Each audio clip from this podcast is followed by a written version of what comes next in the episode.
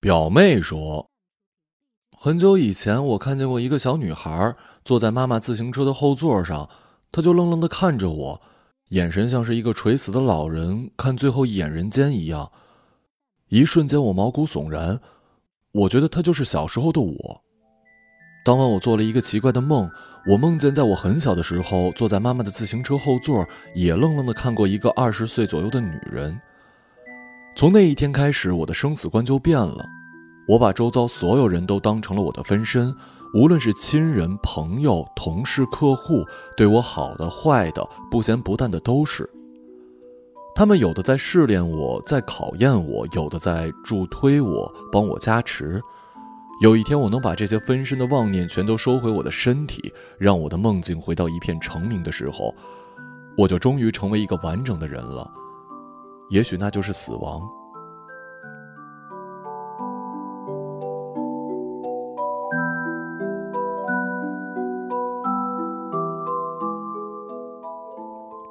才多大呀，就生死观了？已经是夜里九点，我习惯性的看了一眼挂在姥姥床边上方的吊瓶，生怕快结束的时候没有及时按铃叫护士，血液逆流。他今天跟你讲故事了吗？讲故事在我们的家族语言里包含着讲家族史和侃大山两重意思。有些话从长辈的嘴里说出来，侃大山也变成了家族史。人总是会不由自主的在回忆的同时篡改记忆。有些发生过的事实，在一代一代、一次一次的口述过程中渐渐变形，自动融合成另一种便于记忆与传说的真实。嗯。还是那些，什么他爷爷十八岁当上了村长，他一辈子只见过父亲几面之类的。对，可是今天晚上他说的特别仔细，他还说让我们将来不要给他买墓地立墓碑。以前也说过，这次不一样。我明白表妹说的不一样是什么意思，但我不愿意往深里想。今天是姥姥住院的第七天，我跟表妹轮番陪夜。姥姥在两周前摔了一跤，后来就不排便了。医生说是腰部压缩性骨折，问题不大，静养就好了。不排便应该是暂时的，可连续四五天不排，我们有一些着急。连续转了两次医院，停药、换药、挂水，医生始终没有确诊。吃泻药、打开塞露、灌肠，还是无法自己排便。进食多日，靠着一天挂八瓶水，保住身体所需的营养。在医院躺的时间长了，姥姥的心理防线彻底被击垮。原本倔强的老人变得越来越依赖身边的人。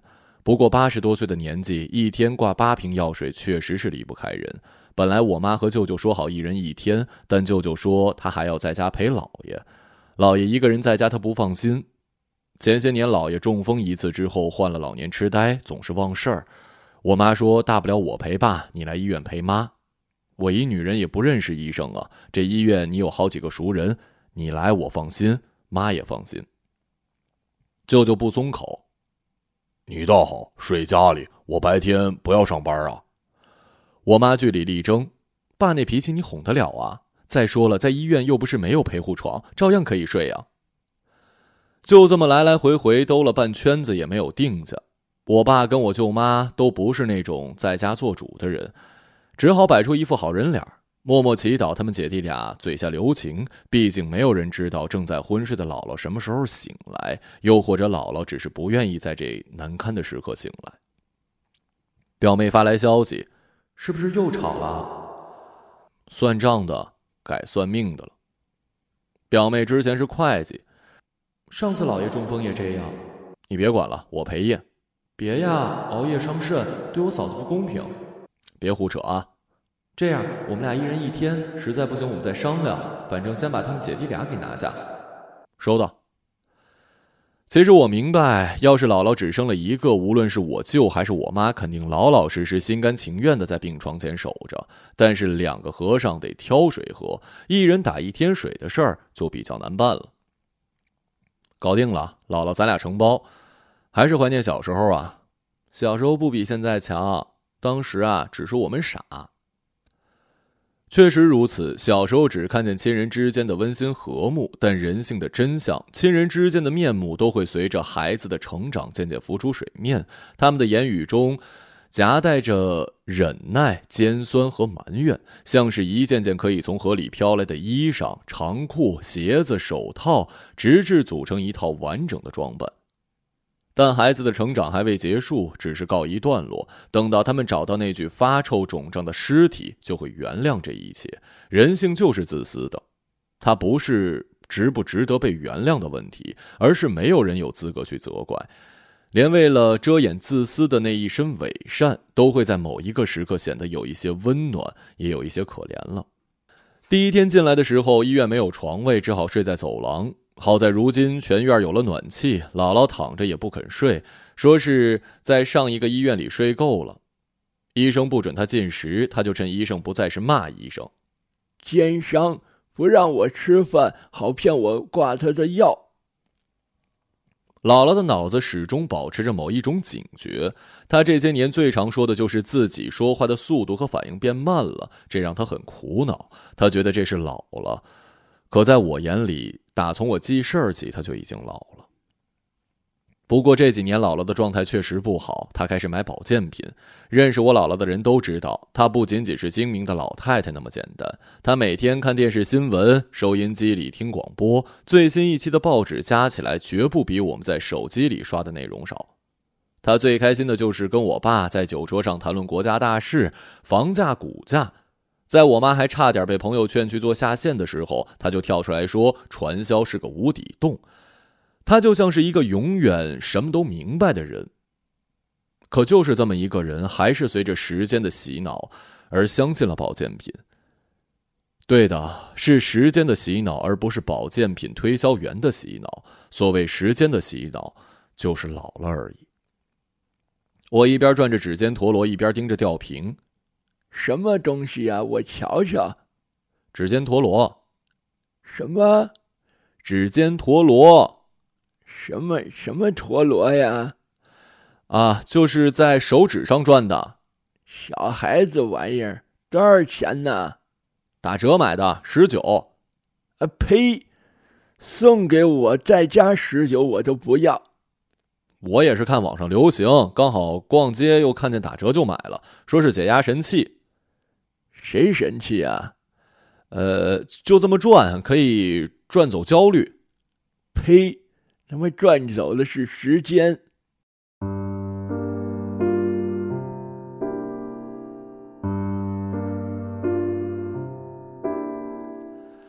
一瞬间，我被呸的哑口无言。姥姥说的是对的，能转走的只有时间。年轻人呢，什么都好，就是不知道心疼钱和时间。不过除了这两样啊，年轻人什么都好啊。哎，把手机拿给我，我打个电话。都几点了？老爷肯定睡了。不可能，我不回去，他能睡得着啊？他肯定又忘了我住院了。果真，电话一通，老爷就接了。吃了吗？洗脚不要烧水，热水器一开就有。我在哪儿啊？你还记得吗？在医院里，晚上不回来睡了。晚上要么小青，要么小五陪我。记得吧？就是你儿子女儿。老鬼东西，知道你假装不记得，这还能忘吧？挂了啊！什么不挂呀？电话不要钱呢。姥姥挂上电话，像是一个刚给同学布置完作业的小班长，有点得意，也舒了一口气。瞧瞧，我要是死了，他怎么办呢？我皱了皱眉，姥姥笑了：“ 呸呸呸，不说死了啊，不说死。”姥姥向来不忌讳生死。姥爷自从老年痴呆之后，哎，不知道为什么提起老年痴呆，如果对象是外人，会觉得不礼貌。得用学名阿尔兹海默综合症才对，可对于姥爷，我反而觉得可爱了。得病之后就添了一个怪毛病，捡垃圾。丁舅舅说，他同事的父亲也是得了病之后突然有了这毛病，怎么劝都不听，跟上瘾似的。姥爷不捡瓶瓶罐罐、废纸箱，而是捡各种的旧钟表、画框、奇怪的铁盒子，堆得满屋都是，一个也舍不得扔。姥姥为这事儿哭了好多回，甚至用下跪求他别捡了。但我觉得他不是在捡垃圾，更像是在收集曾经被主人疼爱过，但最后还是被人抛弃的小礼物。姥姥说：“倒是捡些能卖钱的呀。”死老头子一辈子心思没在钱上，老都老了，退休金还得是我管着，每天给他二十，有时不给就忘了，有时跟在我后头要，管我要准没好事儿，肯定看上什么地摊货了。因为多了这毛病，我们必须定期去清理，还得趁他不在家，否则他可就当真生气了。一周一次，渐渐变成了一天一次。一开始是随便丢在家附近的垃圾桶里就好，但好几次第二天就又被捡回去。有时老爷还记得是昨天捡回的东西，于是狐疑起来，对我们也提高了警惕。我们只好每次丢得更远，避开他散步能走开的范围。哎，别愣了，我得解手。我立马起身扶他，打开医院准备的蓝色屏风。屏风内有一个凳面镂空的凳子，里面嵌了一个蓝色塑料痰盂。这里算是一个简易的厕所了。姥姥坐下去，我把屏风掩了掩。不用啊，什么不用啊？不用遮了。姥姥解完手，一手提裤子，一边说：“老就不要脸了，还有什么男不男女不女的呀？”好像是听谁说过吧，人老到一定程度就没有性别观念了，老人就是老人，无论男女都只是一位老人，这时候才是真正实现了男女平等。无论说的多像那么回事我始终不这么认为。我宁愿相信他们只是变得像是孩子一样纯粹，遗忘了人生里肮脏和害臊的部分。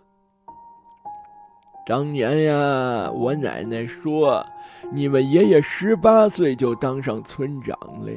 我一个女人还管不好半个家，那时候啊，说着说着，呼吸变得沉重，没一会儿又醒了。接着另一段说：“我父亲厉害，但是人坏，没良心，我不认他。他死了，我也没去磕个头。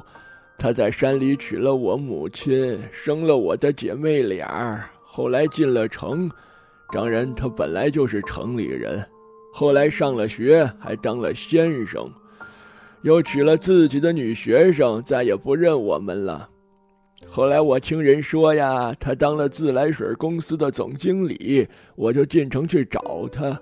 这辈子就那么一回，我求他，求他给我个学生。那年我十岁多了，母亲听人说这年岁再不上学就废了。他答应我，我没谢他。后来听说他被搞下台去食堂炸油条了，我以为我会痛快，没有啊。哎呀，我这父亲呐，这辈子只有两次沾了毛主席的光，一次是我同父异母的两个妹妹曾经站在毛主席身边拍过照，一次是啊，父亲葬在了八宝山。我根本不知道这些历史的真伪，但令我震撼的是，姥姥在讲述的某一瞬间，我突然意识到，几代人的一生，爱恨情仇颠沛流离，在另一个老人嘴里也不过匆匆数行。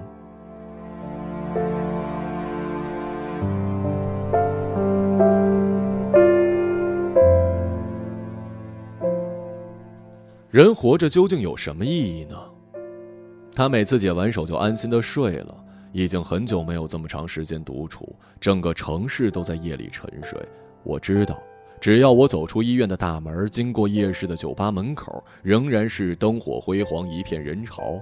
不知从何时起，日夜不再那么明确，年轻人的一天被最大化的延长，但似乎所有人都遗落了自己的时间。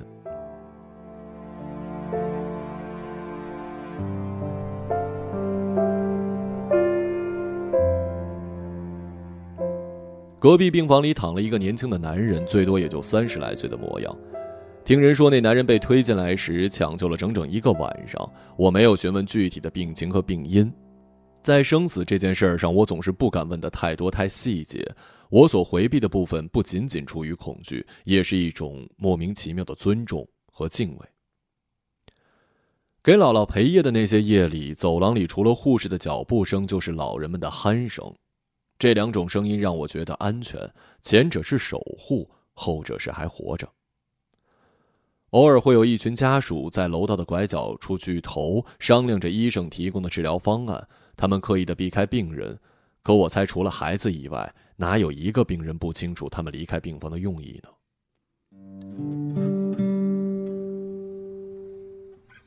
对于一些晚期病人的家属们，他们表面上谈的是身体状况、治疗方案、各自要履行的义务，而台面下谈的其实是生与死，是苟活还是放弃。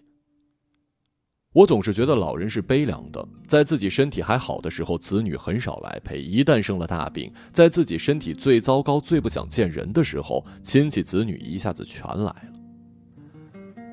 货梯边的楼道口是家属抽烟的地方，散落一地的烟头。楼梯扶手上挂着毛巾、袜子、内裤，角落里有一个破旧却仍然上着锁的白色柜子，上面是一张深蓝色的升降梯。左手边断了半截，抽烟的人有的蹲着，有的靠在满是鞋印的墙面，坐在那张蓝椅子上的人却很少。印象中，在火车的吸烟处总有陌生人一边抽烟一边攀谈，但是在医院。似乎每个人都回避谈论什么，好像一旦毫无敬畏地谈起了病情，就会散了健康运一样。在医院抽烟自然是不对的，但医院的夜比火车的夜更加长，长夜的难熬还是逼着烟瘾犯了。我趁抽烟的人散去之后，一个人点上烟，在那张椅子上坐下来。确实是坏的。从屁股坐下去的一秒，椅子开始缓缓下沉，像是一个人要随着椅子的下沉而消失在这张蓝色的椅子里。我本能的幻想这其中的隐喻。此时，一个打扫卫生的老阿姨提着扫把走了进来。我像一个犯错的小孩子，下意识的站起来。老阿姨提起眼皮看了看我，又抬起手在半空中往下按了按，示意我坐下。没事儿，抽吧，我扫扫烟头。临走时，没回头的说了一声：“年纪轻轻的，能少抽就少抽吧。”啊！我坐下去，又沉下去了。手机在胸口震荡，是表妹的电话。老爷真是越老越依赖姥姥，看不出来这老太婆真有魅力。我可听说，我可听她说过，老爷当年可是城里最漂亮的小伙子，那叫一个香饽饽。姥姥比他还大四岁，愣是把他给拿下了。大半夜的，你瞎说什么呢？你在姥爷家呢？在呀，我爸刚走。我跟你说啊，咱姥姥住院不回来，他就不肯吃饭。我们送饭过去陪他吃，他也不吃，说是要留着姥姥回来吃。要不就带他去医院，他要陪夜。我爸说不急，等会儿他饿了就吃了。你猜怎么着？没一会儿还真吃了。你怎么知道的？他忘了姥姥还在住院这回事儿了。对对对，他一边吃还一边扯着嗓子喊呢。佩青，佩青，别在床上看电视，下来吃啊！哟，这个好吃，我先吃一口啊，一会儿给你留着。行了，提醒姥爷把药给吃了。你知道药在哪儿吧？知道，我爸跟我说了。明儿早我来换你的班儿，要吃早点什么的，我给你带啊。不用了，外卖方便着呢。明白了，私人订餐电话是吧？说什么呢？嫂子呗，嫂子的厨艺我可领教过，男人必须要为。哎，挂了，挂了，挂了，挂了啊！在医院呢，说挂了会去，拜拜。晚上十点，护士突然进来查房，在本子上签了一个名，看了看挂水进度。老奶奶呀，手痛不痛啊？哪只手啊？挂水那只。啊，不疼。心脏舒服吗？没啥感觉。那我给你调快一点啊。你昨天挂水啊，挂到早上六点，今天快点挂，还有两大瓶呢，争取十二点之前结束啊。还没说完，就上手调速。调完之后，去慰问另一个床上的病人，照样也是调了输液速度。小姑娘有点疼，是不是有点快呀？疼就忍着吧，这药水啊就是疼，不然挂到什么时候啊？啊，行吧。我起身看了一眼护士的胸牌，把速度调回来，对姥姥说：“不听别人的，舒不舒服自己知道，慢点总没坏处的。”不知是年纪大了脾气淡了，还是医院里生老病死的气氛让他服了软儿我分明记得他曾经不是不回嘴的人呢。不许胡说，听医生的。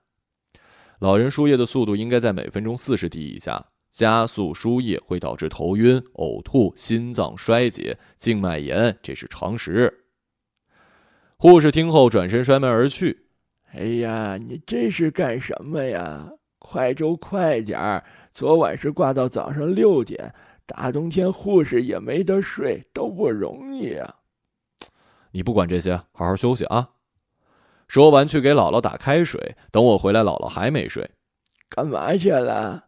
给你打热水啊。胡说，肯定找事儿去了。我没有，你好好睡啊。你说实话，我就睡。行行行，我把值班护士的姓名、照片拍下来了。干啥呀？不做什么。要是有下次就投诉呗。别找麻烦，他也是累，跟我这老太婆无冤无仇，不是有心的。无冤无仇才可怕呢，说明他对别人也这样。现在新闻里这样护士多了。你过来啊！我跟你说，你还记得其他几个护士吗？怎么样啊？态度都不错吧？一个人偶尔犯坏、耍小聪明，那是正常的。姥姥说的是对的，坏的绝对不是某一个职业，而是个别的人。甚至坏的不是个别的人，只是一个人偶尔犯坏的时候，怕就怕一时坏了心，坏了某行的规矩、自己的底线和别人的信任。想什么呢？我跟你说呀，你可不许耍小聪明，别学那些社会上的人，假聪明真鸡贼。他们那是揣着小自信，骨子里是自卑。鸡贼的人都自卑，自卑的要不得的。人一自卑了呀，眼睛就小，盯着眼前的，想不到一件事背后还有更广阔的事儿呢。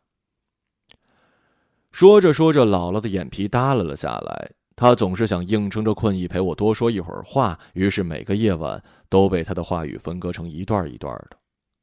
有时我不确定究竟是我在陪她，还是她在陪我。我记得你小的时候啊，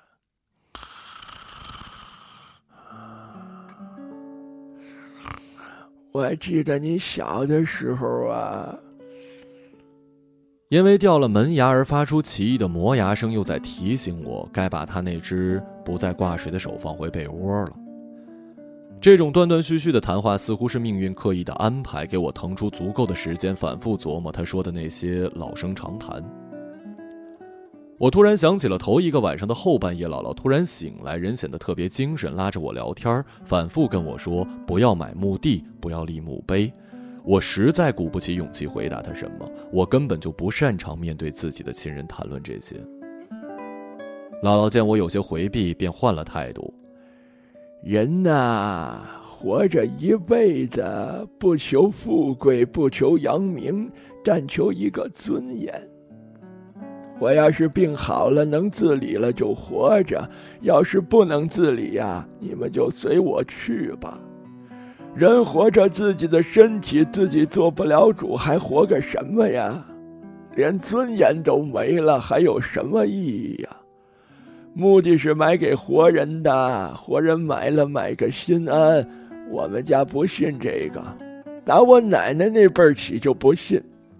我奶奶六十大寿的时候就说过：“烧纸是撩地皮，哭丧都是瞎唧唧，没用的东西。”我要是以后下不了床啊，你们谁也别管我。要是成了这个电视上说的什么，呃，什么植物人啊，你们就拔管子，那样活着没意思。年纪越大呀，身体要是还好，就看看国家的发展，给你们做两道拿手菜；要是不好了，就不活了，活着没意义。你说是吧？我一句话也说不出来。我当然知道，病始终是人生最难熬的部分。死有时候倒是解脱，但我不能对自己的姥姥这么说，更不敢让眼眶湿润。我只能咬着牙关看着吊瓶。小时候啊，你是什么都跟姥姥说，大了就不说了。你妹妹也是这样。我知道你们长大了，我懂。你妈说你现在乖了，不想往外面跑了，也不在家里顶嘴了。你妈说你这是成熟了，安分了。可我懂，你只是憋心里了。你想做什么呀，就去做，别听你爸妈的。姥姥支持你。姥姥一辈子看的人多了，听得进话的孩子就是好孩子，太听话的都没出息。特别是听爸妈的话，都不是一辈人，听的都是一些跟不上形势的老话，没用的东西。前几年呢，我听你妹说，有段时间你不想活，说什么现在年轻人都抑郁，还成流行了都。我不懂这个呀，但是你去看了心理医生，你没死，那就是好孩子。你跟我这老太婆不一样，还有大把时间可以挥霍呢。我忍不住了，我握住姥姥的手，蹲下来。我不想死，你也别想死了。你问我活着有什么意义，我答不上来，也不想答。但是您活着。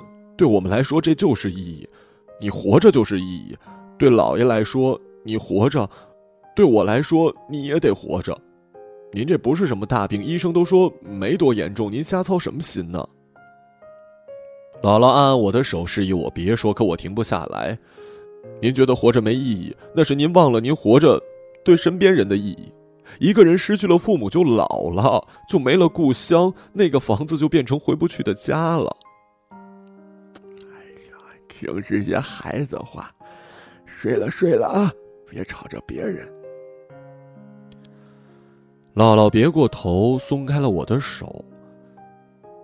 也许他是对的，活着没意义，老了病了，日子难熬，那就更没意思了。但我猜，活着本来也没有什么伟大的意义，所有的难熬不过是明知道会死还努力自救的过程罢了。以前我们敬畏年纪的沉淀，如今我们崇拜年轻，不仅仅是惧怕衰老，还拒绝长大，或者这才是真相。是只有在这个时代，才敢浮出水面的真相。我玩弄着手机，余光感觉到姥姥有动静，抬头一看，她正偷摸的调快着输液的速度。干嘛呢？哎呀，回去，你还不睡呀？您干嘛呢？调快点儿，这挂到什么时候啊？我现在给你调回来。您要是再调，再被我发现，我就给你调的再慢一点。姥姥不作声，白了我一眼，合上了眼皮。一瞬间，我想起之前他对那句护士说的那句“好吧”。我想那句“好吧”是为我说的，是怕我熬夜才说的，是想早点挂完水，好让我能睡一会儿才说的。原来不是年纪大了脾气淡了，而是心里始终藏着想照顾的人。姥姥惦记着的不只是我，还有家里那个老头儿。之前一天的凌晨，表妹过来唤我过去休息时，姥姥突然嚷着要给姥爷打电话。我们说太早了，姥爷肯定还在睡。她说肯定起了，非要打。我们要给他拨号，他还不肯，说我们不懂号码。其实就是他跟姥爷办了短号，他以为我们不懂，好像短号是他们俩的密码。喂，起了吧？嗯，我就知道，那个我看看电视机下面那个柜子，呃，最底下那抽屉有个绿布头，找着没啊？哎，对喽，里面有钱啊，十块十块的。这几天我不在家，你就自己拿着花啊。每天二十，你自己掂量着，提前花完可就没了。行行行，随你啊，想买啥买啥，别捡垃圾了，家里堆的到处都是的。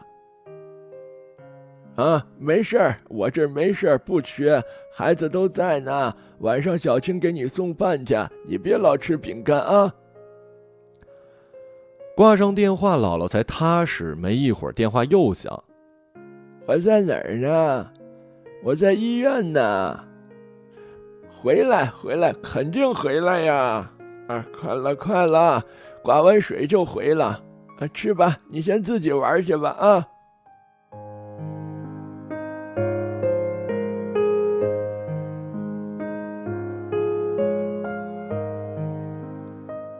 老人最让人心酸心疼的，不是他老了，而是他们曾经年轻过。好像没有人知道哪座城市的哪两个年轻人，曾经那么相爱过。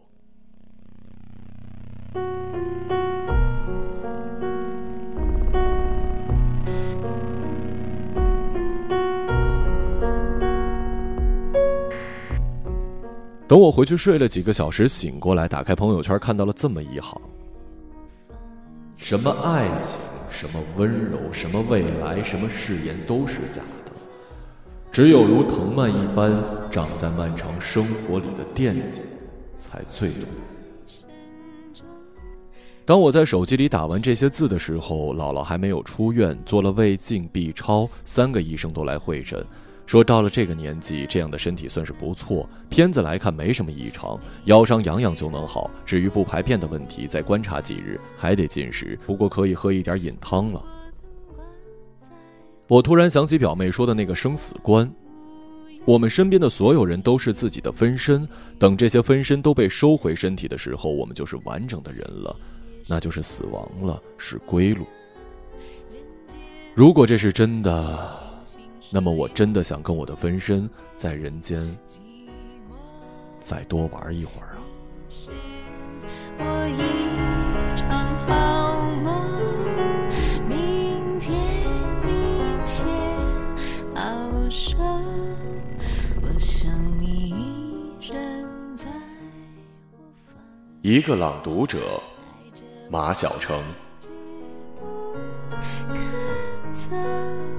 我想是缘分哪你出差错，情歌才唱着不